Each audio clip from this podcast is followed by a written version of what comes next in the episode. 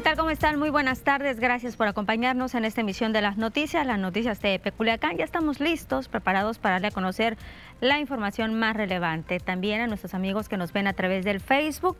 Bienvenidos, bienvenidas. Ya saben, está a su disposición el Facebook, las noticias TV Peculiacán. Y nuestro número de WhatsApp, 6674-1999-48. Un avance de la información. Ángel Limón, ¿cómo estás?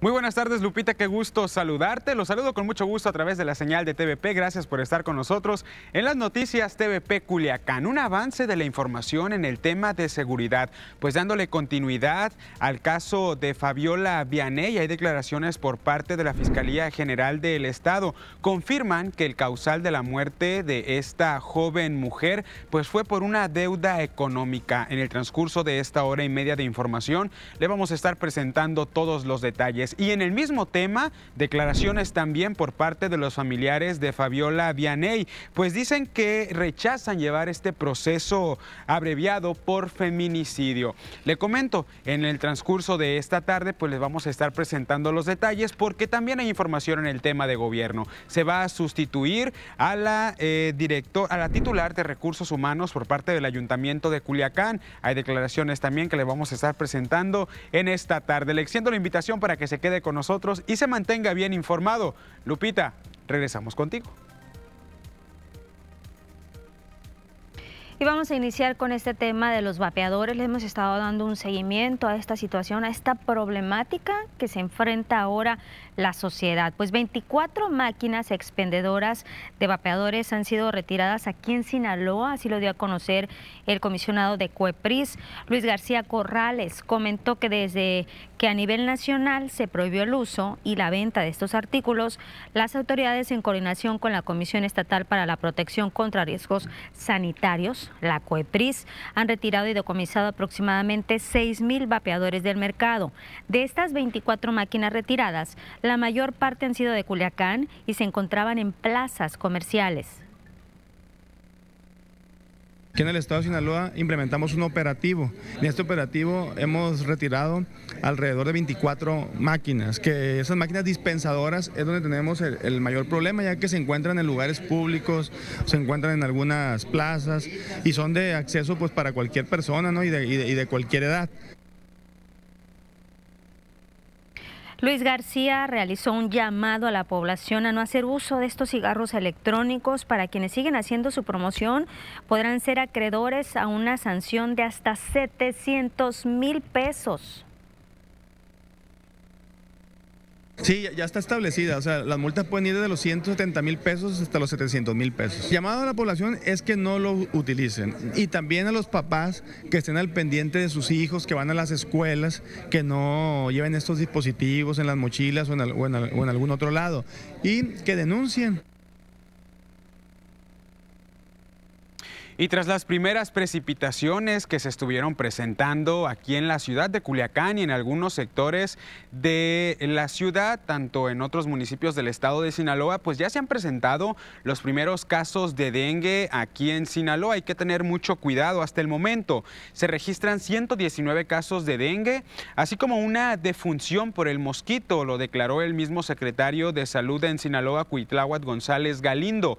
11 de estos casos activos se catalogan como graves. Por otra parte, pues comienzan a caer las primeras lluvias, como le mencionaba hace un momento, por lo que informó que se autorizó un recurso de 9 millones de pesos para fortalecer las medidas preventivas.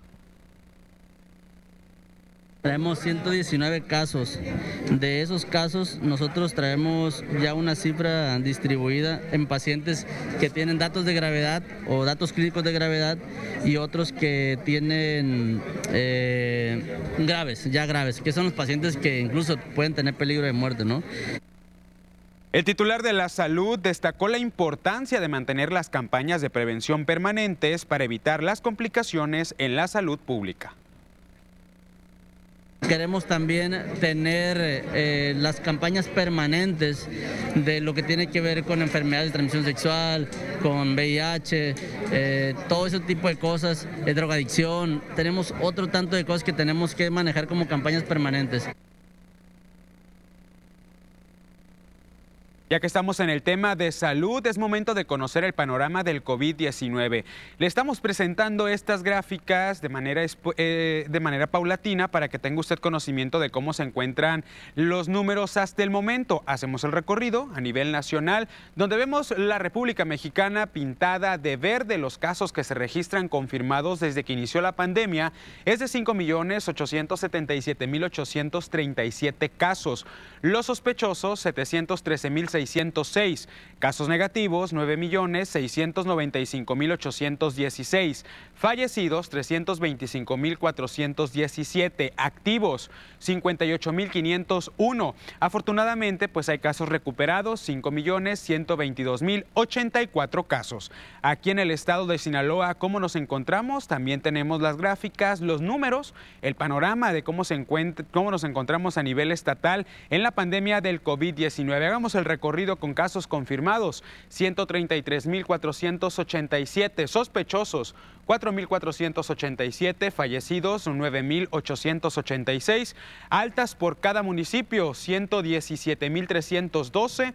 Hay nuevos casos, 85 casos registrados y también nuevos fallecimientos en las últimas horas de dos, de dos personas. Vemos en este mapa a nivel estatal que hay cuatro municipios pintados del color rojo. Vamos a hacer el desglose también por cada uno de ellos con casos activos de eh, los casos activos a nivel estatal, 4.000 664, de los cuales un incremento considerable en Ahome, 942 casos, 59 El Fuerte, 2 Choix, 356 en Guasave, 18 en Sinaloa, 27 Angostura, 26 Salvador Alvarado, 6 en Mocorito, 5 Badiraguato, 35 en Nabolato, 2.339 casos, para Culiacán, la capital sinaloense. Cuatro casos en el OTA, dos Cosalá, uno San Ignacio, un incremento también en el puerto de Mazatlán, 758 casos registrados, cuatro en Concordia, ocho el Rosario y 12 en Escuinapa. Culiacán, Mazatlán,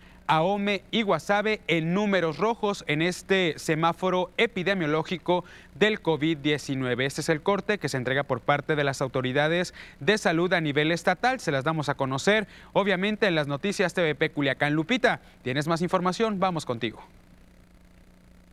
Y sí, Ángel, relacionado con este mismo tema, con el COVID, vamos a ver cuántos casos se han detectado, casos positivos de este padecimiento en los kioscos instalados en la entidad. Más del 20% de las pruebas disponibles en los kioscos COVID resultan ser positivas. El secretario de Salud en Sinaloa, Cuitagua González, dijo que hasta el último reporte se recibieron arriba de 700 pruebas realizadas con dicho porcentaje de positividad mismas que se realizan a personas que presentan síntomas. Detalló que en Culiacán se encuentran tres kioscos, uno en Catedral, en la central de autobuses y otro más en el aeropuerto internacional, mientras que en Mazatlán se encuentran otros dos módulos y hay uno en Ahome. Con la esperanza de próximamente contar con más puntos de aplicación de esta prueba rápida, se les prueba, esta prueba precisamente es totalmente gratuita. Las personas que acudan a realizarse esta prueba no va a tener ningún costo y ya le decían son personas que tienen algún síntoma. 20, 20, 21%, 20% es lo que tenemos ahorita de, positividad. Estamos alrededor de la mañana, me entregaron como 700, 770 pruebas eh, que se habían realizado y eso es lo que estamos eh, realizando en todo el estado, bueno, en tres puntos del estado. Uno de los puntos de vacunación aquí en Culiacán es el ayuntamiento. Continúa, por supuesto, y va a estar toda esta semana la aplicación de la vacuna contra el COVID en diferentes sedes en la capital sinaloense. Hasta el sábado 25 de junio, en un horario de atención de 8 de la mañana a 2 de la tarde, van a estar aplicando la vacuna contra el COVID, ahí donde lo vemos, en el ayuntamiento de Culiacán. La vacuna que se está aplicando es AstraZeneca a personas mayores de 18 años. En el módulo de atención solamente piden como requisito pues que usted lleve su credencial de elector. Se están aplicando la primera, la segunda, la tercera y hasta la cuarta dosis contra esta dosis de vacuna contra el COVID. Vacunación contra el COVID-19. Hay información para la etapa de 5 a 11 años de edad. Le comentábamos el día de ayer que por parte de la Secretaría de Salud a nivel estatal, pues la entrega de estas dosis se retrasó. Pero desde el gobierno de México, desde el gobierno federal, pues estima que a finales de esta semana lleguen 2 millones 4 mil dosis de la vacuna Pfizer para aplicárselas a las niñas y a los niños de esta etapa de edad, de 5 a 11 años. El, el el subsecretario de Prevención y Promoción de la Salud, Hugo López Gatel, señaló en la conferencia mañanera que se ha tenido buena respuesta por parte de la población para el registro de este sector de la sociedad. Habló también de la situación de pandemia en México, donde reconoce que hay un incremento de casos, pero que es más lento de lo que fue en la cuarta ola. Esto, pues gracias a la vacunación. El funcionario federal aclaró que la hospitalización por casos de COVID no ha aumentado. La ocupación de camas con ventilador es del 1% y del 4% en camas generales, pues también se están registrando cinco defunciones por día en el país. Hay noticias que no son agradables en ese sentido, pero también hay noticias alentadoras respecto a cómo se está comportando esta fase de la epidemia. Lo que vemos es el comportamiento de la variante Omicron, principalmente predominan las variantes BA4 y BA5, y esto lo que quiere decir es que lo que se espera es una enfermedad mayormente leve. Pues ojalá que lleguen estas dosis a tiempo para continuar con esta etapa de vacunación. Lupita, lo comentaba el secretario de Salud aquí en Sinaloa el día de ayer. Eh, tienen el registro de 350 mil niñas y niños, entre niñas y niños, para poder aplicar esta vacuna y esperan que aquí en Sinaloa pues lleguen para fin de junio, ya pues en estos próximos días. Pues sí, es que ya Hugo López Gatel, el subsecretario de Salud a nivel federal, señala que entre este jueves y viernes podrían estar llegando estas dosis de vacunación para este sector de la población de 5 a 11 años. Hay más de 3 millones de niños registrados, es lo que estaba comentando él, y que hay una muy buena respuesta de parte de la población. Lo que hace énfasis también es que se están incrementando los casos de COVID, Ángel, cinco muertes diarias por este padecimiento. Afortunadamente hay un porcentaje mínimo de hospitalización, pero aún así lo mismo, tenemos que seguir cuidándonos. Por supuesto, y que hacen la comparativa, ¿no? Bien lo señalas, no, no es como una cuarta ola cuando fue esta parte de la variante Omicron, pero de igual manera sigue teniendo un contagio, un contagio vigente, el que se registra eh, aquí en Sinaloa, en Culiacán y por supuesto a nivel nacional, haciendo referencia pues a los cuidados Lupita y por supuesto a esta, a esta etapa de vacunación que continúa todavía en Culiacán, en Sinaloa, a nivel nacional, con diferentes módulos de atención y de vacunación para las personas que así lo requieren. Hoy destacar también lo de los kioscos, las personas que acuden a realizarse alguna prueba eh, de detección del COVID tienen que llevar síntomas, porque no nada más es de que estaré contagiado o no estaré contagiado y voy y me la hago, no, son pruebas que no tienen un costo, hay que aprovecharlas, pero si usted tiene algún síntoma, acuda a los respectivos módulos, aquí pues hay varios, ¿no? Por supuesto, Lupita. Dar el seguimiento correspondiente, si bien lo mencionas, algún síntoma o algo, pues atenderse de manera inmediata, acudir al médico y darle un seguimiento a esta, pues a lo que se tenga, como, como eh, algún, algún padecimiento, ¿no? En cuanto al tema de los requisitos que se tienen, deben de tener, o de los, síntomas, más bien, que se deben de tener para aplicarse esta prueba que es totalmente gratuita. y no automedicarse, por favor, porque pueden decir, ay, es que a lo mejor tengo un catarro, tengo un, eh, puede ser una simple gripe y a la hora de la hora, pues un padecimiento como el COVID y que se pueda complicar. Ángel, nos vamos a pausa. ¿Nosotros seguimos dónde? Nuestro Facebook, las noticias TVP Culiacán. Volvemos.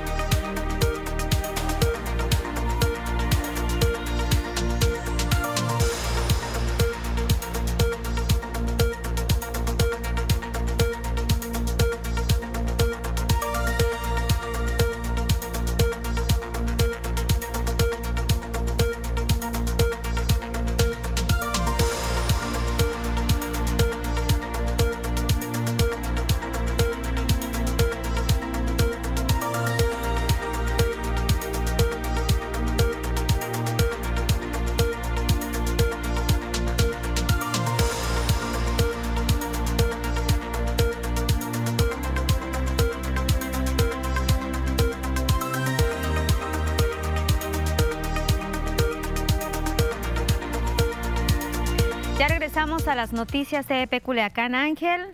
Nuestros WhatsApp. ¿Nuestro número cuál es? Por supuesto, 6674-1999-48. Para que usted nos pueda tener como contacto, aparece el cintillo en su pantalla y rápidamente les voy a decir cómo lo pueden hacer. Muy fácil, escaneando el código QR. Agarra su teléfono y como si fuera a tomar una fotografía, eh, le va a aparecer en la parte superior del móvil una, una pestañita, le da clic y directamente entra a nuestro WhatsApp. Ahí nos puede redactar su petición y que no olviden, Lupita, enviar la fotografía, el video y la ubicación exacta para que las autoridades puedan tomar nota y dar justamente en donde la denuncia pues se genera, Lupita. Y eso es importante, la información lo más completa que pueda, entre qué calles está la denuncia, algo que puedan dar rápidamente con el punto las autoridades correspondientes. Pues vamos a darle lectura. Dice, aquí en la colonia La Costera, en Avenida 15 de Septiembre, esquina con Mineral de Fresnillo, realizaron una demolición de pavimento para rampa de discapacitados y el escombro quedó en la vía pública, estorbando en la banqueta para quien corresponda, dice que lo recojan. Un comentario más, buenas tardes, una petición al Ayuntamiento de Culiacán. Los carriles de las calles sin pintar llevan años, andamos atinándole que eso es un abuso. Hay que adjuntar qué carreteras son las que pues están en esta condición, Lupita. Así es. Nos mandan fotos, dice, para reportar una fuga de agua que ya tiene meses tirando agua y las personas que viven ahí no reportan. Es por la calle Hacienda Morelos, entre Hacienda del Valle y la Rafael Oseguera, en el fraccionamiento Hacienda del Valle. Repito, para nuestros amigos de Japa que están tomando nota, es calle Hacienda Morelos, entre Hacienda del Valle y la Rafael Oseguera, en el fraccionamiento Hacienda del Valle. Un comentario más. Buenas tardes. El semáforo que está por el Zapata, viniendo del lado del aeropuerto hacia el centro para dar vuelta a la izquierda al Infonavit Las Flores. La fecha dura muy poco y solo alcanzan a pasar dos carros. Ya tiene tiempo así y se hacen filas muy largas. Excelente día. Nos mandan foto, dice buenas tardes para reportar que al puente blanco que cruza por calle Morelos falta que se le dé mantenimiento porque le faltan tuercas. Saludos, ahorita vamos a ver la fotografía y están pidiendo ahí a las autoridades municipales este puente, puente blanco que cruza por la calle Morelos, pues un mantenimiento.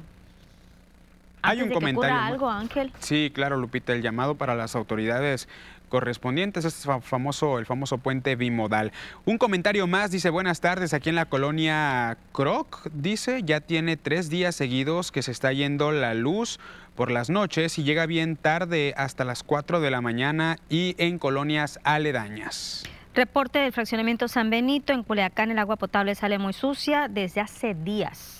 Un comentario más dice, buenas tardes, tenemos media hora con apagones, va y viene la luz, se van a descomponer los aparatos, tenemos años con este problema y la Comisión Federal de Electricidad no está haciendo nada. El transformador que truena está por la Juan eh, Banderas entre Río Elote y Río Culiacán en la colonia Guadalupe, Lupita, dice el comentario. Pues ahí están algunos de los reportes que nos están llegando, nuestro número 6674-1999-48. Como siempre, gracias por su tiempo, por escribirnos, por mandarnos fotos y el video correspondiente a la denuncia ciudadana. Gracias de verdad por la confianza. Y tenemos más información. Hoy hubo la conferencia La Semanera Naranja, donde estuvo encabezada, como siempre, por el dirigente de Movimiento Ciudadano en Sinaloa, Sergio Torres. Dijo que tras presumir que Sinaloa, que en Sinaloa los índices de violencia a nivel nacional pues van a la baja, en lugar de estar presumiéndolo, el gobernador debería ejecutar estrategias de seguridad para la protección de las mujeres es que no nos podemos vanagloriar ni tener actitudes triunfalistas porque pasamos de un lugar a otro. Como están declarando, pues acaban de matar a la, profesora en Ahome, acaban de encontrar los sesos de otro joven y matan aquí y matan allá. Lo que pasa es que muchas de las muertes que pasan aquí no salen en cadena nacional. Y es que en otro tema también Sergio Torres dijo que la actual administración en Sinaloa pues es un gobierno sin rumbo, sin ideas, sin gestiones, pero que ya están pensando en quién podría ser el sustituto de Rubén Rocha en unas elecciones que faltan cinco años para que se lleven a cabo. No se ve un gobierno que resuelva los problemas de la gente. Y ya está pensando en quién podría ser su sustituto. Entonces, no se me hace a mí que sean los tiempos. Ahorita son tiempos de trabajar mucho, de sudar la camiseta y sobre todo de darle resultados a la gente. Son tiempos para que el gobernador cumpla sus compromisos de campaña. Y también habló de estos apagones. Pidió al gobierno de Sinaloa para que trabaje en las necesidades de la sociedad, pues las primeras lluvias que se presentaron el fin de semana ya dejó algunos sectores con fallas en la energía eléctrica. Tú vas a la comisión pidiendo un descuento, te meten baruca y sales corriendo porque tienes miedo que te cobren más que lo que te llegó el recibo. Es un trámite casi imposible de, de cubrir. Te piden hasta el acta de nacimiento de tu mascota. Y aquí en Culiacán, el mismo alcalde, Juan de Dios Gámez Mendivi, Lupita, pues está confirmando la salida de alguien más en la parte de recursos humanos del mismo ayuntamiento. Pues se trata de la funcionaria Yolanda Martínez Sotelo, quien es acusada de nepotismo en la dirección de recursos humanos de este ayuntamiento. El mismo alcalde le comentaba, pues ya confirmó el despido de esta funcionaria. El presidente municipal de Culiacán dijo no compartir las acciones como las que se dieron a las afueras del donde los inconformes colocaron una corona de flores con la leyenda En paz descanse el abuso al trabajador. Sin embargo, aseguró que habrá cambio en la titularidad, pues los trabajadores deben de tener tranquilidad, ya que el maltrato laboral es cosa del pasado. La tardanza de esta, de esta destitución de Yolanda Martínez se debe a que están buscando el perfil ideal para ocupar este cargo. Eh, dando seguimiento, las traemos muy, muy eh, en claro. Vamos a tomar medidas. ¿Ella eh, continúa en su cargo? Hasta, hasta este momento, de la mañana sí, pero pero es una decisión que en un momento más voy a... Pero la, van a quitar. ¿Tiene pensado usted removerla? Sí, sí. Y se hablaba también, se rumoraba, Lupita, de un cambio más directamente en la Secretaría de Seguridad Pública y Tránsito Municipal aquí en Culiacán, pues se trataba del secretario Juan de, eh, del secretario Mauricio García Rodríguez. Le estuvimos cuestionando hoy en la mañana acerca de su salida, si se va o se queda en esta dependencia. Él, él confirmó que no, que no se va, que va a continuar al frente de esta secretaría, de la Secretaría de Seguridad Pública aquí en Culiacán, y mencionó que ya ha tenido un acercamiento con el mismo presidente municipal de Culiacán, donde refrendó su compromiso al frente de la corporación. Seguimos eh, eh, trabajando al frente eh, de la Secretaría y siempre vamos a poner nuestro máximo esfuerzo. Ya hubo un primer acercamiento cuando el alcalde recibió el día viernes eh, en la noche y bueno, ya, ya estamos eh, atentos para que en cuanto nos mande a llamar, con gusto vamos a... Bueno, yo sigo laborando y como te vuelvo a repetir, eh, poniendo el, el máximo esfuerzo al frente de la... Y ahora tenemos una recomendación de salud, algo importante, veamos. Hola familia, nos da muchísimo gusto saludarlos nuevamente y en esta ocasión me acompaña Jerónimo para poderles platicar sobre un lugar que seguramente va a mejorar mucho su vida, pero lo más importante es su salud. Jerónimo, ¿cómo estás? Feliz, contento, Mónica, y más feliz familia para que usted pueda conocer este maravilloso centro médico que ha cambiado la vida de millones de personas en todo México, Mónica. Nos estamos refiriendo a Family for Life, un centro médico de medicina biológica alemana que ha ayudado a tantas personas a tratar sus padecimientos crónico-degenerativos. Le queremos presentar uno de los testimoniales de una de las tantas personas que van a Family for Life y cambió su salud y la de toda la familia. ¿Lo vemos? Adelante. Vi, viendo la tele, vi al chef Jerónimo este, que estaba diciendo un día de eso y los testimonios que veía yo. Y ya le dije a mi hermana, dijo, no, véngase, yo, yo ya estoy yendo ahí, no, yo me siento muy bien. Le dije, no, ¿de qué voy? Voy. Estoy este, contenta porque yo pensé que me iba a hacer un estudio de una cosa y de otro y de otra. Y aquí lo encontré de todo, que no lo puedo creer. Y este, la primera inyección, cuando yo vine, ella me vio cómo me levanté cómo me levanté de la silla y me dijo, ¿cómo está señora? Le digo, pues ¿cómo ve, cómo ve doctora? ¿Cómo me pare? Dijo, no, se paró de volada. Digo, no, pues que yo me fijo en todo, que yo caminaba bien al pasito ya, yo soy de caminar muy rápido. Pero ahorita hago de todo. Y es por eso, familia, que nos preocupa su salud y la de su familia. Queremos que agende en este momento su consulta a los teléfonos que están apareciendo en pantalla. Primeras 20 personas que nos llamen, les vamos a regalar totalmente gratis el estudio del escáner intersticial únicamente pagando su consulta. Que en Family for Life contamos con todos los permisos de COFEPRIS y estamos auditados por la Secretaría de Salud. Así que, ¿qué espera? Llame ahora mismo porque estamos esperando su llamada.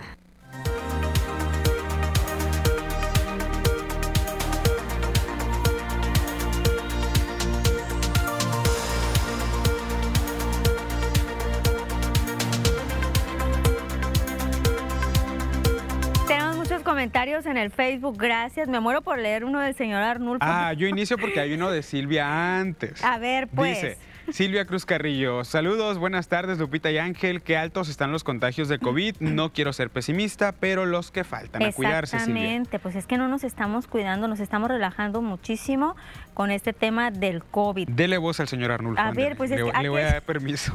Dice, saludos Lupita y Ángel, ya le tengo un mapa mundi a Ángel y lo conseguí otro del estado de Guadalajara para no fallarle, luego se lo haga llegar. ¿Sabe qué también, señor Arnulfo? Mándele uno del estado de De Tijuana. O sea, por eso le decía, cuando vaya a Jalisco le trae un, un mapa mundi de Jalisco y cuando vaya a Baja California pues le trae Pero otro de Baja manda, California porque el señor manda. ya tanto a Guadalajara como a Tijuana ya los hizo estados. Pues hay que, hay que, hay que crecer, ni modo. Oye, y si pero pasara manda. Congreso, Muchas gracias, señor Arnulfo. Usted es muy amable. Gracias también por vernos, por estar con nosotros y por comprarme mi mapa. tráigaselos. Yo aquí se los hago llegar. Muy Vámonos bien. a las noticias.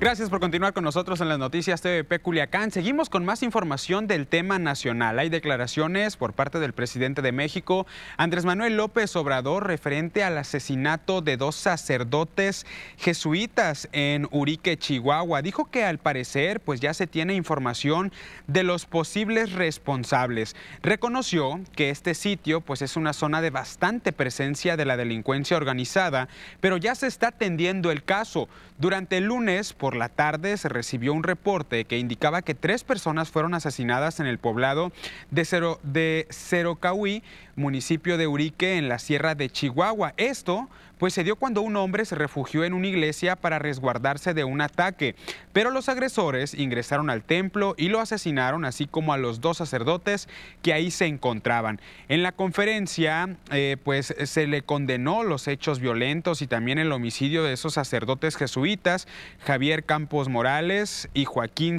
y Joaquín César eh, Mora Salazar, los jesuitas de México, quienes también pues exigieron justicia, así como la recuperación de los cuerpos que fueron sustraídos del templo por personas armadas. El portal de noticias Vatican News, citando al padre Luis Gerardo Moro Madrid, prepósito provincial de la Compañía de Jesús en México, dijo que los religiosos fueron asesinados cuando intentaban defender a un hombre que buscaba refugio en el templo y era perseguido por una persona armada. Es una zona eh, de bastante presencia de la delincuencia organizada. Parece que se tiene este, ya información sobre los posibles responsables de estos crímenes. Este, es lo único que conocemos. Eh, estamos trabajando en eso. Hasta el momento van 180 periodistas que se han registrado en el portal del Instituto Mexicano del Seguro Social para que tengan una protección, algún programa, un programa que implementó el gobierno de México. Así lo dio a conocer Sue Robledo, director general del IMSS. Es un programa para obtener seguridad social. Estos periodistas ya concluyeron el proceso, fueron evaluados por el comité. Destacó que el registro sigue abierto hasta el próximo 30 de junio. Eh, más de 8.500 visitas al sitio, o sea, más de 8.500 personas que han ingresado, que han, eh, digamos, que, explorado y seguramente están en, la eh, actualización de algunos de sus datos. Principalmente uno de los, de los documentos más importantes, además de la CURP, el RFC, es la firma electrónica, la FIEL. Entonces, esto lleva algunos días. Se interpuso una denuncia a nivel nacional por parte del diputado Héctor Jaime Ramírez Barba sobre un presunto subejercicio presupuestal en la Secretaría de Salud. El día de hoy en su conferencia mañanera, el presidente de México, Andrés Manuel López Obrador, pues dio respuesta al respecto. A través de una gráfica, el mandatario federal explicó que el gasto del presupuesto de este año está en el 43.3% y que se va pues de acuerdo a lo programado. Dijo también que está muy al pendiente para que no haya subejercicio, lo que se requiere, pues que no haya un déficit. Dijo también que se está trabajando para que se cumpla con todos los programas y hay un programa de salud que se tiene que atender para el próximo 2023. Miren lo que les decía, los programas sociales. 443 mil millones. Nunca en la historia de este país se había dedicado tanto a la gente.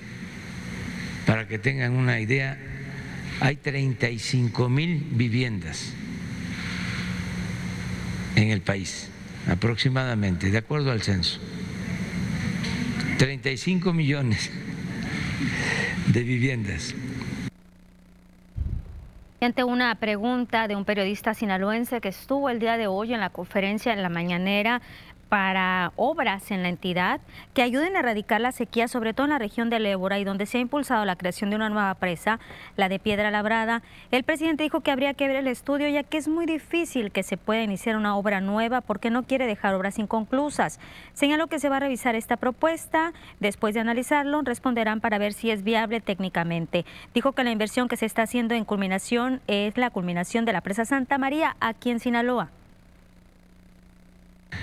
En Sinaloa tenemos eh, el compromiso de terminar la presa de Santa María y el distrito de riego de esa presa. Es una inversión de 10 mil millones de pesos. Nos vamos a pausa, nosotros seguimos transmitiendo en el Facebook las noticias TV Peculiacán.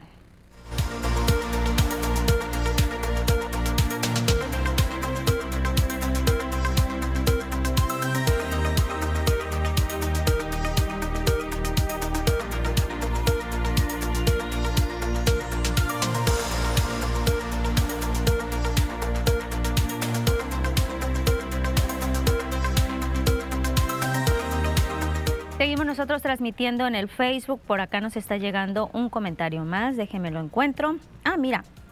Mariano Domínguez dice, buenas tardes amigos EP. Lupita, excelente tarde, seguimos descansando. Pues qué bueno, Mariano, descanse, porque sí, hay días que son bastante estresantes. Silvia Cruz Carrillo, no sabía por qué era lo del mapa y nos pone una manita. Sí, sí, es una carrilla que le hacemos a Ángel, ya con el señor Arnulfo, pero es para que el niño aprenda. Por eso les estamos ahí duro y dale con él. Es broma, obviamente, pero esa broma pues también lleva un aprendizaje. Silvia, de ahí estos mapas que le pedimos al señor Arnulfo, porque el señor Arnulfo fue el que dijo cuando vaya a Guadalajara le voy a traer un mapa y después le dije, pues bueno, cuando vaya acá a Baja California, otro mapa más para Ángel Limón. Y ya vienen los deportes, ya enseguida vienen los deportes con Avisaída Espuro y Ángel Limón. Yo aprovecho para reiterarles que hay que seguir cuidándonos y que los papás estén muy atentos de la vacunación para los menores de 5 a 11 años de edad. Recuerden que van a ser por municipios, no es que lleguen las vacunas el viernes a más tardar y que ya inmediatamente todos los municipios en el país van a estar aplicándose. No, va a ir la Secretaría de Salud diciéndonos qué municipios van a iniciar. Regresamos a las noticias, nos vamos a los deportes.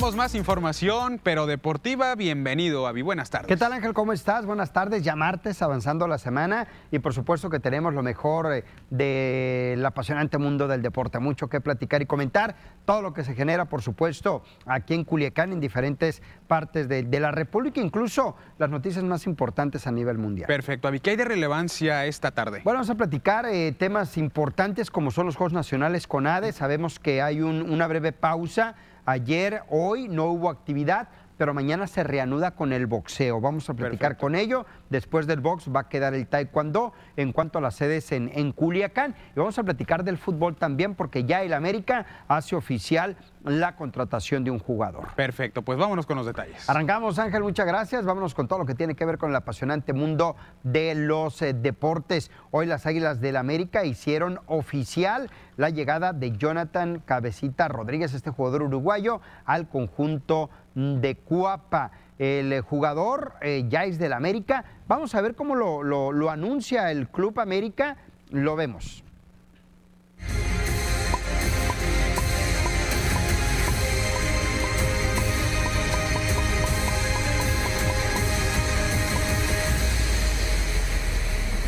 Tranquilos azul crema, que ya soy águilas.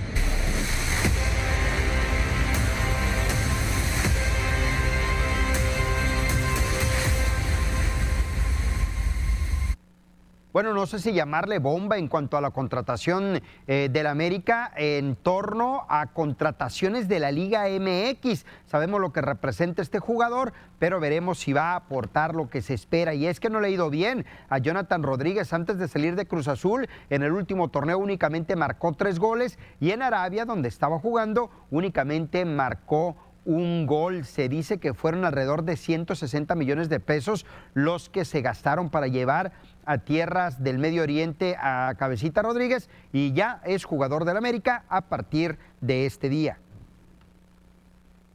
Vamos al fútbol eh, local, al fútbol profesional, pero local, los Dorados de Sinaloa que continúan preparación de cara al próximo torneo de apertura 2022. Esto en la Liga de Expansión. Dorados va a contar con este joven Víctor Mendoza, quien estuvo en Cholos de Tijuana. Él llega a Dorados para buscar ganarse, no sé si la titularidad, pero sí al menos un lugar en el equipo. El esportero, por ahí estará también el Pupe López. Se habla de otro arquero que viene de Querétaro, entonces veremos qué posibilidades tiene este Víctor Mendoza. Lo escuchamos, qué es lo que dice, ya entrenando con el equipo del Gran Pez. Muy contento, muy comprometido con el club, muy contento de regresar a mi tierra y con muchas ganas de trascender. Vengo a competir, vengo a competir por un lugar, como dijiste, es una posición muy difícil porque solo juega uno, pero si algo se espera de mí es entrega y compromiso con, con el equipo y con el club. Veremos qué aporta y qué es lo que trae Dorados también en cuanto a contrataciones de cara al próximo torneo. Se ha hablado de bajas, eh, veremos quiénes se van y quiénes pueden llegar al conjunto de los Dorados para el próximo torneo en la Liga de Expansión. Vámonos con el Mazatlán FC. El equipo del puerto anunciaron que el próximo día 29 de este mes de junio van a presentar, van a hacer la presentación oficial de los uniformes. Por ahí estará la banda El Recodo en dicha presentación. Parece ser será ahí en el Kraken. Dos días después el día 1 de julio, van a recibir al equipo de la Franja, al equipo del Puebla, ya en lo que será el torneo oficial, jornada número uno del torneo Apertura 2022. Por cierto, el Mazatlán cerró enfrentando al conjunto de Puebla en el torneo regular, enfrentó a Puebla en la reclasificación y va a enfrentar al Puebla en el arranque del próximo torneo del fútbol mexicano. El tema que tocábamos eh, iniciando la sección deportiva, el tema de los Juegos Nacionales CONADE, van a continuar en la capital del estado de Sinaloa, en Culiacán, a partir de mañana. Antes, bueno, vamos, vamos con los Juegos Nacionales CONADE, van a continuar a partir del día eh, de mañana. Sabemos que Sinaloa es tierra de grandes campeones en esta disciplina y el miércoles a partir de las 4 de la tarde estarán arrancando en el gimnasio María del Rosario Espinosa. Esta es la tercera disciplina de cuatro que Sinaloa va a albergar en el evento nacional que se desarrolla de manera simultánea en los estados de Baja California, Baja Sur, también en Sonora, mismas que concluyen en Sinaloa el 10 de julio y en el resto del país el 24 de julio. Vamos ahora sí con la actividad del béisbol de las grandes ligas. Eh, José Urquidi, el mazatleco, sube a la lomita el día de hoy. Urquidi con el equipo de los Astros de Houston estará enfrentando a los Mets de Nueva York en un partido que arranca por ahí de las 6 de la tarde con 10 minutos. Urquidi sube a la loma con un récord de 5 ganados, 3 perdidos, con una efectividad altísima de 4.9 99. Por supuesto, el punto principal de Urquidi, darle la victoria a Astros, si gana mucho mejor y por supuesto en lo personal, bajar la efectividad de carreras limpias permitidas. Lo más importante que tenemos en la información deportiva, Ángel. Excelente, Avi. Pues destacar primeramente la contratación de Jonathan en el Club América. ¿Fue buena decisión, Avi? Vamos a ver, el tiempo lo va a decir y tiene que hablar el tiempo a corto plazo. No es un jugador probado en el fútbol mexicano, goleador con Santos, goleador con Cruz Azul, campeón con ambos equipos. Él quiere llegar a la Copa del Mundo de Qatar, él quiere llegar a la Copa del Mundo, quiere ser tomado en cuenta por el director técnico de la selección uruguaya, él es uruguayo y, por eso toma la decisión de venir a América, ¿no? Además de llegar al club más importante de nuestro país y, veremos, ya el tiempo lo dirá. Y sí podría ser un trampolín, Avi, para... para si le va bien, creo que puede ser tomado en cuenta. Si le va bien, sabemos que no es el delantero 1-2 eh, de la selección uruguaya en este momento, pero creo que si le va bien, podría tener posibilidades de, ser convocado a su selección nacional. Yo lo veo muy difícil, lo veo muy complicado. Eh, lo, importante para él será tener un buen torneo y ya de ahí ver qué es lo que puede pasar. Claro, muy bien. Pues muchas gracias, Avi, por los, detalles de la información deportiva. Nos vamos a ir a una pausa. Seguimos en nuestro Facebook, Las Noticias TVP Culiacán.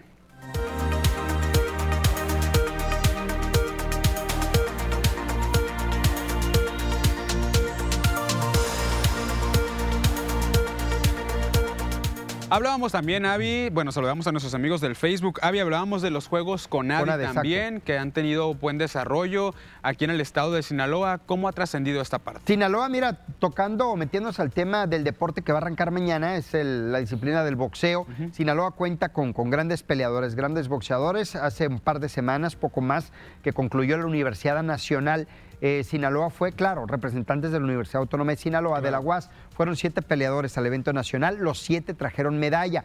Creo que podemos tener una buena cosecha de medallas para Sinaloa en este evento en la disciplina de boxeo. Ya lo veremos, esto será a partir de mañana y por supuesto todos los detalles los vamos a tener aquí eh, a través de TVP. Excelente, Avi. Pues muchas gracias por el dato. Nos vemos el día de mañana. mañana. Seguimos nosotros a través de la señal de TVP. No se vaya.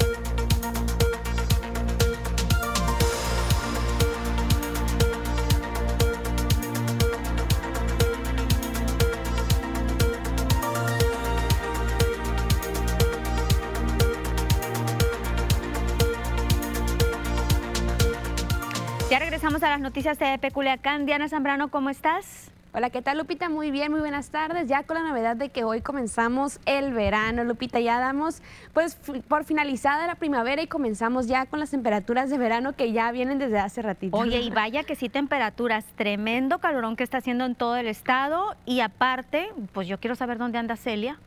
claro que sí. ¿Estas temperaturas son por afectaciones de Celia o nada tiene que ver? No, de hecho no tiene nada que ver, es debido a que tenemos un, un canal de baja presión en el noroeste. Pues nos quedamos contigo para la información completa, Diana. Claro que sí, Lupita. Comenzamos primeramente con el mapa nacional para conocer algunos fenómenos que nos afectan actualmente. Y bueno, les cuento que el día de hoy Célida, Celia, perdón, ya se ha intensificado como tormenta tropical, desplazándose hacia el oeste con una velocidad de 19 kilómetros por hora. Rachas de viento que llegan hasta los 85 kilómetros por hora y estará provocando fuertes lluvias para el sur, sureste y occidente de la República Mexicana, ubicándose actualmente sobre las costas de Guerrero y Oaxaca. Por otra parte, también tenemos un canal de baja presión sobre el noroeste de la República Mexicana que tendrá interacción con una entrada de humedad del Océano Pacífico, lo cual estará provocando pequeñas lluvias en este sector de la República Mexicana, o sea, el noroeste. Para Sinaloa se prevén solamente chubascos. Pasamos ahora a conocer qué tenemos para el día de hoy con el mapa nacional. Y aquí en el sector de Tijuana, el día de hoy tenemos una condición de cielo que se mantiene soleada con 26 grados. Ya en el sector de La Paz se mantiene con 34 grados, Guadalajara con 27, en Acapulco y Oaxaca aquí tenemos condición de cielo que se mantiene totalmente cerrada, esto debido a Celia. Pasamos a conocer ahora qué tenemos para el día de hoy en nuestro estado, en Sinaloa, y comenzamos en el sector de Culiacán. El día de hoy tenemos una tarde soleada con 36 grados, la humedad al 43% y en la noche la temperatura que llega hasta los 27 grados para Culiacán. En Guamúchil hoy tenemos una temperatura también calurosa que llega hasta los 37 grados con cielos despejados y ya en el sector de Guamúchil en la noche también tenemos una temperatura que disminuye hasta llegar a los 27 grados. Actualmente, perdón, se mantiene con 35 grados para esta tarde en este sector. Ahora sí, más al norte de Sinaloa, en el sector de Guasave, hoy tenemos una tarde que se mantiene soleada con 34 grados, humedad del 38% y en la noche ya la temperatura disminuye hasta llegar a los 28 grados centígrados en el sector de Guasave. Nos vamos a conocer qué tenemos para los próximos días y regresamos otra vez a Culiacán. Mañana, miércoles, tenemos condición de cielo que se mantiene mayormente nublada, al igual que el día jueves. Las máximas que varían entre los 35 y los 38 grados para el día de mañana en la tarde en Culiacán. Para Guamúchil, el día de mañana, miércoles, tenemos una máxima también que se mantiene muy calurosa en el sector de Guamúchil. Las mínimas también que disminuyen para la noche, las cuales van a variar entre los 25 y los 26 grados. Miércoles tenemos condición de cielo soleada y ya jueves se mantiene mayormente nublado en Guamúchil. Para Guasave más al norte y para finalizar el día de mañana tenemos una condición de cielo soleada y aquí a partir del día jueves se comienza a nublar. Las máximas que varían entre los 36 y los 39 grados centígrados para el sector de Guasave. Hasta aquí el reporte meteorológico. Continuamos contigo, Lupita. Y las lluvias, bien, gracias, Diana. Sí, solamente aquí en Sinaloa tenemos condición de cielo ya que se ha mantenido nublada, pero simplemente las lluvias pues no llegan, Lupita. De hecho, para, con este canal de baja presión se prevén solamente pues chubascos para Sinaloa, Lupita. Pues ya estaremos esperando el 24, el 24 de junio, el día de San Juan, que es cuando generalmente empiezan las lluvias, como por ahí dicen. Vamos a estar esperando, Lupita, Vamos a se va a saber. Así es. Diana, te invito a ver una información de salud, las compartimos por supuesto con todos ustedes. Familia, usted ya conoce Family for Life, pues me acompaña Mónica Cruz precisamente para platicarnos de este centro médico maravilloso que ha cambiado la vida de millones de personas, Mónica. Así es, Jerónimo, y a mí me encanta el poderles platicar los diferentes tratamientos que tienen nuestros amigos de Family for Life para todas aquellas personas que tienen algún padecimiento, una enfermedad crónico-degenerativa como por ejemplo la diabetes, la hipertensión o padecimiento padecimientos cardiovasculares, entre muchísimos Así es, Mónica, y es impactante, familia, lo que Family for Life hace por nosotros y por nuestra salud. De verdad, una verdadera maravilla. Pero a continuación les queremos presentar precisamente uno de los miles testimonios donde uno de nuestros pacientes nos cuenta precisamente cómo fue su evolución, cómo se sintió desde que llegó a Family for Life y lo más importante, cómo ha mejorado su vida con nuestros tratamientos. Yo me sentía mal, pero no sabía qué, qué, qué pasaba, ¿verdad? Entonces, este, yo temblaba mucho y pues, este, yo decía que, mm, decían ellos que tendría frío, pero no, mi cuerpo temblaba y no podía caminar. No, cuando vine ya dijeron, ya me pusieron los aparatos y ya, ellos ya me, me consultaron. Me trajeron casi en rastras porque no podía caminar y no quería comer y, y- pues que yo no sabía ni qué era lo que tenía yo, ¿verdad? Entonces este, vine y ya dijeron que pues era estrés el que tenía, se me quitó, se me quitó como a los dos días ya no, ya no temblaba. Y por yo seguir viniendo y viniendo, Familia, dígame si no es impactante todo lo que hace Family for Life por nosotros, por nuestra salud, por nuestra familia. Y lo más bonito, Mónica, que todo es con medicina biológica alemana. Así es, y porque queremos que usted se sienta bien y esté bien y se olvide de las molestias que le causan estas enfermedades, le tenemos una promoción que usted no puede desaprovechar ni dejar pasar, ¿verdad, Jerónimo? Maravillosa. A las primeras 20 personas que nos llamen, familia, les vamos a regalar totalmente gratis el estudio del escáner intersticial, únicamente pagando su consulta. Llámenos ahora mismo y sea de las primeras 20 personas afortunadas para que se pueda realizar este estudio y conocer su salud en general. Recuerde que contamos con todos los permisos de la COFEPRIS y estamos auditados por la Secretaría de Salud. Y también algo bien importante, que todos nuestros médicos cuentan con su cédula profesional. Recuerde, en Family for Life, su salud es lo más importante. Family for Life, medicina biológica alemana.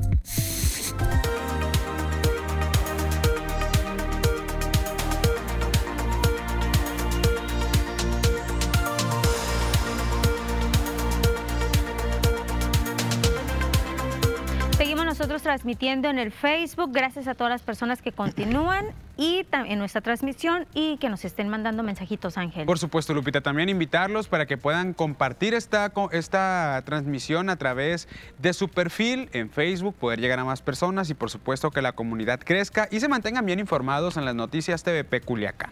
Oye, la situación de los vapeadores definitivamente que ya se está llegando a una situación crítica, un Así es. problema de salud, lo estaban comentando las dependencias correspondientes y pues ellos decían es inconcebible, incluso el mismo presidente de la República hace algún tiempo cuando ya dijo que se estaban prohibidos la venta de estos de estos productos, de estos objetos, pues decía el costo, cómo pueden ir desde los 200 hasta los caros, caros. Ángel? Sí, hay diferentes tipos de vapeadores, están algunos que son desechables, están algunos otros que son recargables, otros que también tienen otro tipo de productos, no nada más nicotina, se habla también de productos de marihuana, el, el- el líquido que desprende la marihuana, que se transforma, que es agua, que es vapor al momento de succionar. Es todo una parte química que se tiene que llevar a cabo en este proceso para los vapeadores, los cuales pues aquí en Sinaloa ya retiraron bastantes máquinas, se hablaban más de 60 máquinas. ¿Cuántos más habrá? Claro. Ángel, nada más. No, y que también de se venden por 60, fuera, ¿eh? 24 aquí, ¿no? Y por internet Sí, ni sí. se diga, ¿no? Aquí lo, lo preocupante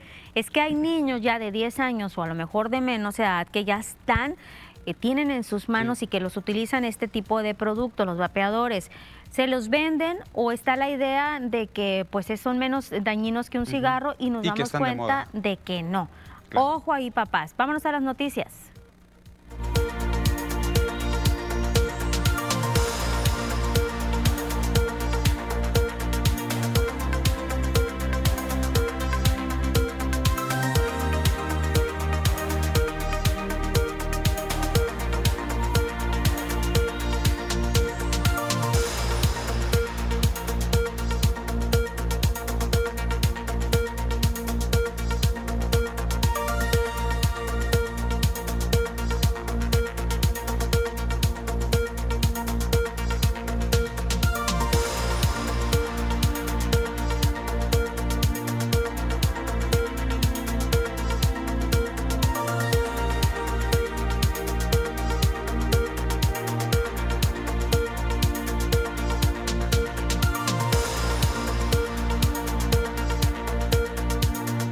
Hoy una conferencia de prensa en la Fiscalía General del Estado y se tocó este tema, el homicidio de la maestra Fabiola. Pues está confirmando la Fiscalía el asesinato de la profesora Fabiola Vianey, que se originó por un problema de deuda económica con el señalado como responsable. Sara Bruna Quiñones, la fiscal general de Sinaloa, dijo que desde el momento que los familiares de esta profesora en la ciudad de Los Mochis hicieron la denuncia por desaparición, se aplicó el proceso correspondiente. Fue reportada como desaparecida el viernes. Eh, de inmediato se aplicó el protocolo correspondiente. Eh, la Fiscalía inició la investigación. Se obtuvieron datos por parte de los investigadores lo suficientemente eficaces para conducirnos a la identidad del probable responsable. Lo que de ahí siguió fue eh, aplicar el procedimiento penal en estos casos. Eh, en todo momento eh, pusimos en primer lugar el respeto a los derechos humanos. Precisó que el asesinato de Fabiola cumple con las características de un feminicidio, por lo que puntualizó que Luis Carlos fue vinculado por el delito, por este delito de feminicidio agravado y delito relacionado por la desaparición de personas y tenemos que apegarnos a ellos para lograr la aprehensión de un probable responsable, sobre todo en casos como el que nos ocupa y que tanto lastiman. Eh, fue por ello que una vez obtenido el cateo, en virtud de que se tenían datos suficientemente sólidos que en el interior de la vivienda del probable responsable se encontraba el cuerpo sin vida de la maestra, una vez encontrado y extraído, se procedió a solicitar la orden de aprehensión. Esto lleva tiempos, obviamente, tiene que solicitarse ante un poder distinto, esperar que nos reciban, que programen por otro lado, la Fiscalía Especializada de Desaparición Forzada pues muestra que las personas que han desaparecido en su mayoría pues son reportadas como privadas de su libertad, son hombres. Hombres son las personas con mayor desaparición. José Luis Leiva Rochín, fiscal especializado en desaparición forzada, dio a conocer el total de denuncias hechas desde el 2020, en lo que precisó que ese año se registraron 896 personas, de las cuales 228 fueron localizadas vivas y 125 sin vida. En 2021, el reporte marca 970 denuncias, de las cuales 294 se encontraron con vida y 72 personas fallecidas.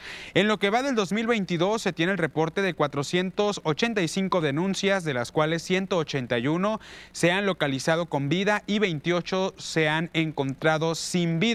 Aproximadamente un 20% de los casos reportados de personas desaparecidos con, son encontrados con vida. Leiva Rochín también consideró indispensable que se formalicen las denuncias reportando a las personas que desaparecen. No hay un delito eh, respecto a posterior a la, desaparición, el expediente se, cierra y el delito de desaparición pues, desaparece, ¿no? Porque no existe, no existió el delito, muchas de las ocasiones. En otras ocasiones, cuando aparecen con vida y existe, por ejemplo, un delito, de, por ejemplo, el de violencia familiar, eh, nosotros eh, automáticamente recopilamos la información y la canalizamos al área que le corresponde respecto a la violencia familiar por la especialidad. Puede ser también, eh, nosotros canalizamos algunos tipos de muertes, ya sea a las unidades de tramitación común o algunas unidades de homicidios en el Estado. Y en esta misma conferencia se les preguntó a los responsables, a los titulares de la Fiscalía, qué va pasado o qué ha pasado con este caso del expresidente municipal de Culiacán, Jesús Estrada. Las denuncias interpuestas por ciudadanos y la ACE en contra de Jesús Estrada llevan su proceso de investigación por la Fiscalía General de Sinaloa. En relación a las acusaciones hechas por el expresidente municipal de Culiacán, Jesús Estrada, que la Fiscalía le ha negado su expediente, desde la Fiscalía Especializada en Combate a la Corrupción, se asegura que se están respetando los tiempos que marca la ley para notificar y llevar a cabo los procesos. Nereida Avilés Aceves, ella es fiscal especializada en combate a la corrupción, dijo que cada denuncia interpuesta en contra del ex servidor público se atiende en las áreas que corresponden. Citados para el viernes 24 eh, a las 9 de la mañana en la sede eh, en la sala A. De ese hecho, pues ya lo han informado ustedes por la que corresponde a la de combate a la corrupción, es en esa, en esa fecha y ese día por el desempeño irregular de la función pública. Respecto de la otra carpeta, esa carpeta la judicializó la agencia, la unidad del Ministerio Público de Tramitación Común de la zona centro. Eh, de esa carpeta no tengo mayor información, nada más que es por los delitos de abuso de autoridad o los y hace algunos días le presentábamos que familiares, amigos y conocidos de Mario Eduardo Salazar Rentería lo está buscando. Él es de allá del puerto de Mazatlán, dándole un seguimiento a esta petición, pues por parte de la Fiscalía General del Estado se siguen los protocolos para atender las denuncias de familiares reportando a las personas desaparecidas. Así lo aseguró Sara Bruna Quiñones Estrada al referirse específicamente al caso de Mario Lalo. La fiscal general del Estado puntualizó que desde que se recibió la denuncia en la Vicefiscalía Zona Sur, el caso lleva sus tratamientos de investigación, por lo que consideró que si la familia del joven Mario Eduardo tiene información o pruebas que puedan dar con su paradero, las compartan para poder integrarlas a la carpeta de investigación. Eh, sí, leí por ahí en los medios que dicen que están ellos trabajando y que están haciendo algunas investigaciones por su cuenta. La denuncia se recibió en el momento en que la fueron a presentar y si ellos están haciendo investigaciones eh, por su cuenta, pues eh, es una decisión que ellos han tomado libremente. La Fiscalía está haciendo las investigaciones correspondientes y las indicadas para el caso de desapariciones y siguiendo el protocolo correspondiente.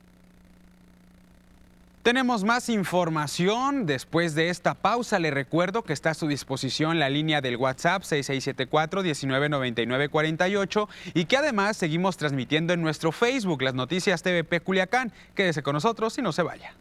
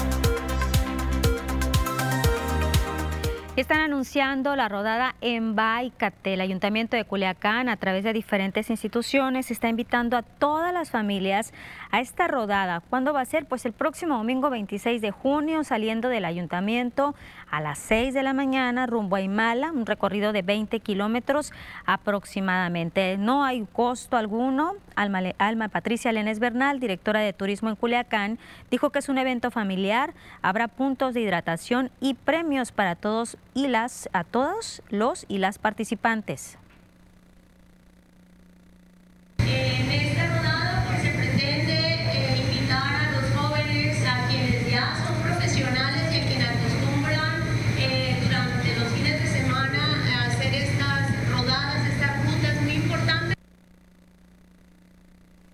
Janet Fabiola Tostado, secretaria de Desarrollo Económico en Culiacán, dijo que es un evento para fomentar el cuidado de la salud y también la convivencia familiar. El deporte, un medio a través del cual este, la salud, el ejercicio, este, pues nos motiva y nos permite estar eh, en mejores condiciones. También, por supuesto, Queremos invitarlos a que se sumen, a que conozcan este corredor tan importante turístico como lo es el corredor IMAL. Y el secretario de Seguridad Pública en Culiacán, Mauricio García, dijo que van a participar 10 elementos de escuadrón de ciclistas, 17 vehículos y 40 elementos preventivos para brindar seguridad en este evento. Y asimismo un despliegue con 17 eh, vehículos, patrullas y 30 elementos de personal de tránsito que van a ir acompañando desde el punto de salida hasta la meta que es en el centro eh, de recreo de Imala, donde se encuentran eh, las albercas. Hay más información por parte del Ayuntamiento de Culiacán en, conjunto pues con eh, la Junta de Agua Potable y Alcantarillado de aquí de Culiacán. Y es que regresa este subsidio al agua potable para todas las personas que son jubiladas, pensionadas, adultos mayores y también personas con alguna discapacidad. Este registro es de manera gratuita en cualquier oficina de la JAPAC. El descuento pues es del 50% para este sector de la población y atención porque la documentación requerida es la siguiente.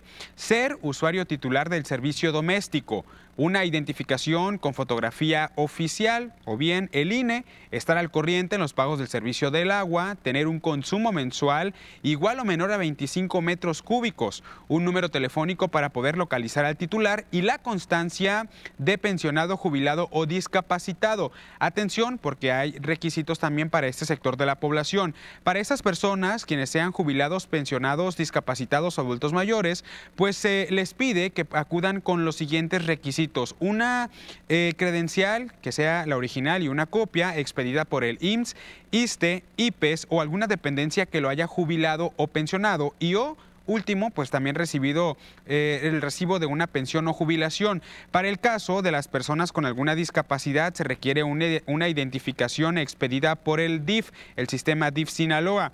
Y para los adultos mayores se requiere una identificación o constancia expedida por el INAPAM, que es el Instituto Nacional para las Personas Adultos Mayores. Hay más información que se genera de la nota roja. Lo invito para que se quede con nosotros y se mantenga bien informado en la siguiente cápsula.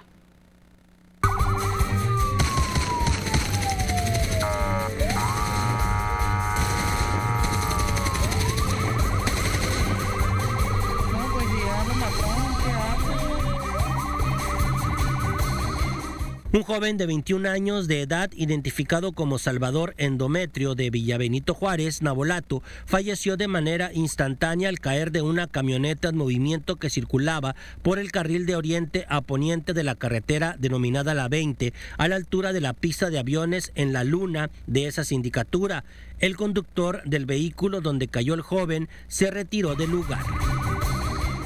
Un incendio que se registró la mañana de este martes 21 de junio dejó solo daños materiales y la movilización de los cuerpos de emergencia. Las autoridades informaron que el siniestro se registró en una vivienda de dos plantas que se localiza por la avenida General Ignacio Aldama entre la calle Tepuche y Francisco Zarco de la colonia Antonio Rosales. Se confirmó que en el incendio no hubo personas lesionadas. Un motociclista que no fue identificado falleció de manera instantánea la mañana de este el martes al perder el control de la motocicleta que conducía y chocar contra un poste de alumbrado público frente a las instalaciones de la feria ganadera sobre el bulevar Las Torres o Paseo de los Ganaderos del sector Barrancos.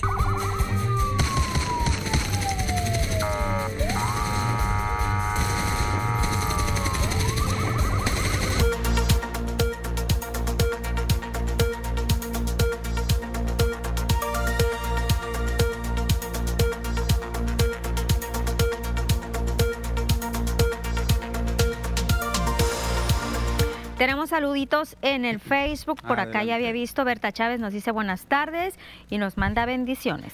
Excelente, gracias a todas las personas que se suman a través de nuestro Facebook, una plataforma donde también nos sirve mucho para interactuar con las personas que nos ven a través de esta red social. Por supuesto, a todas las personas, gracias por sumarse y también compartir eh, pues comentarios, información y saludos a través de esta red social. Sí, y también decirles, recordarles estos descuentos, Ángel, pues que ya sabemos toda la historia con Jesús eh, Estrada este, iba a decir Hasta el apellido se te No, iba a decir otro apellido, híjole, ya me iba a balconear aquí.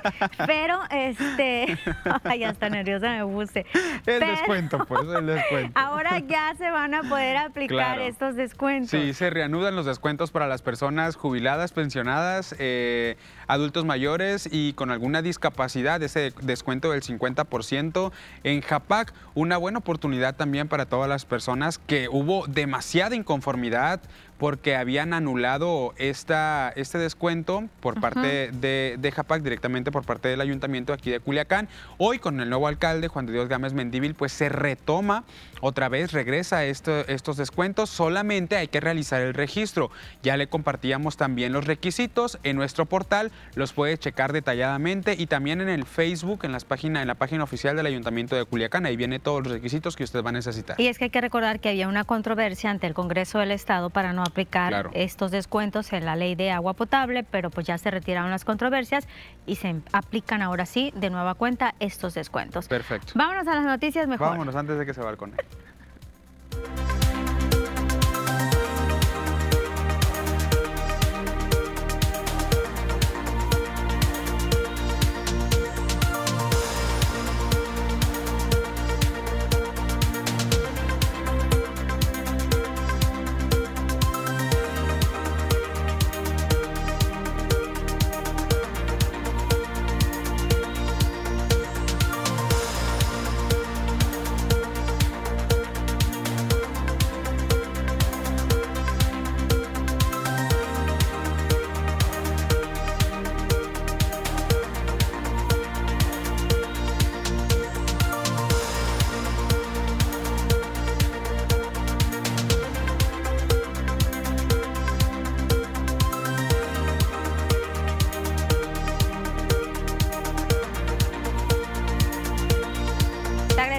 con nosotros en las noticias de Peculiacán y hoy, Ángel, hubo muchos temas en la conferencia que ofreció la fiscal general aquí en Sinaloa, Sara Bruna Quiñones. Otro de los puntos que se le tocó, pues es cómo van estas investigaciones, cómo van las investigaciones en caso del homicidio del compañero periodista Luis Enrique Ramírez. Hay que recordar que pues su cuerpo fue localizado sin vida el pasado 5 de mayo.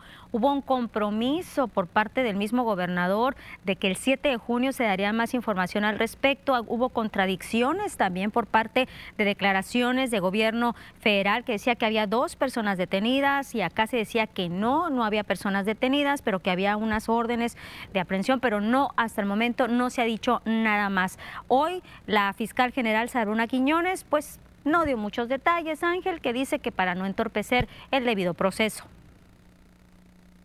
un factor que ha influido en que este, hasta este momento no tengamos a una persona detenida. Eso es lo que yo considero. Y pues sí es un obstáculo que eh, se desinforme porque quizá al decir o al afirmar en otros niveles que ya está esclarecido el hecho, que ya tenemos al probable responsable y que nosotros lo neguemos puede dar pauta para que consideren que estamos nosotros ocultando o tergiversando la investigación o la información a la cual se tiene derecho y no es así en lo absoluto.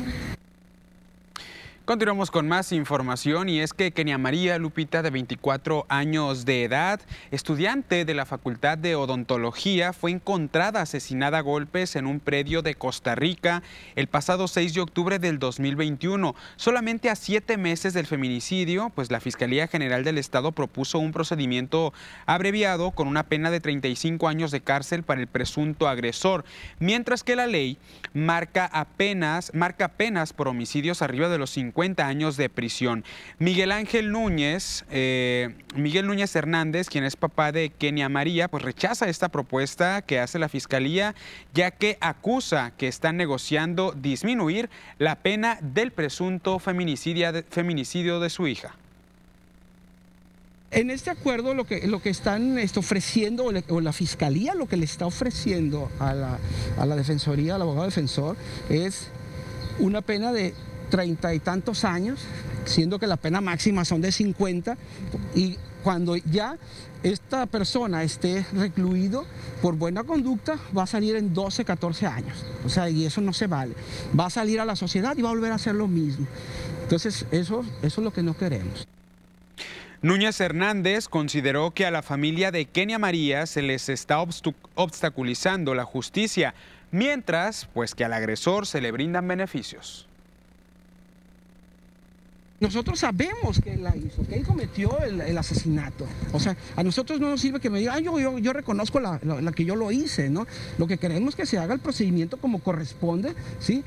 Con un juicio oral y que se le dé lo que se le tenga que dar, ¿sí?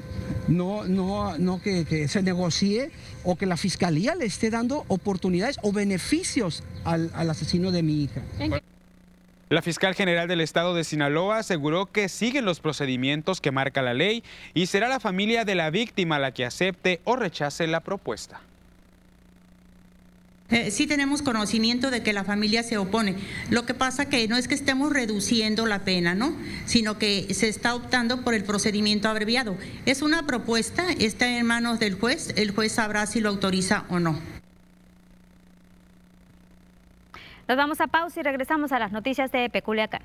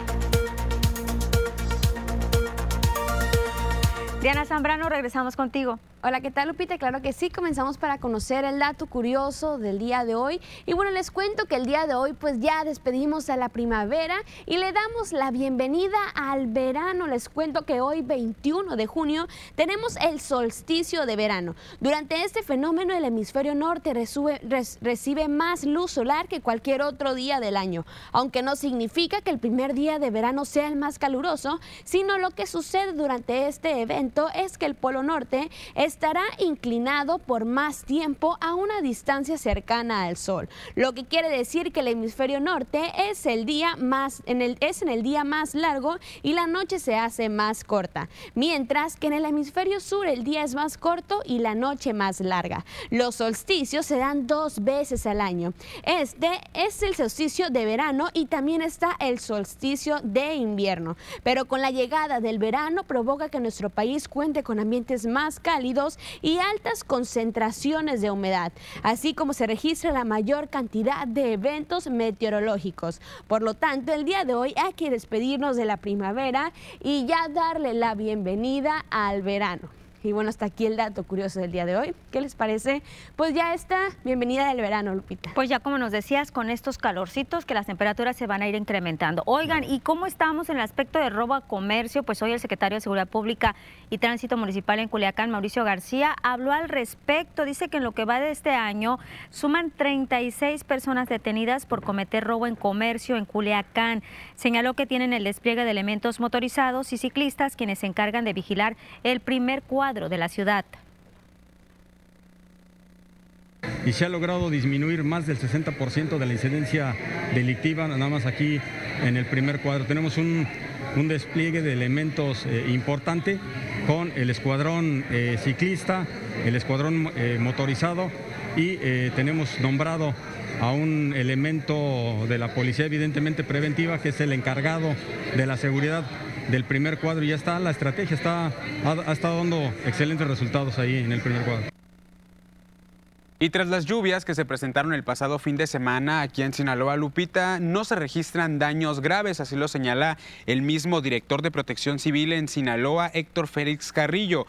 Dijo que trabajan de la mano de diferentes dependencias de gobierno para atender las necesidades de la sociedad en esa temporada de lluvias. Un dato importante es que señaló que se tienen 120 albergues instalados en todo Sinaloa, donde un 85% de estos refugios son planteles educativos.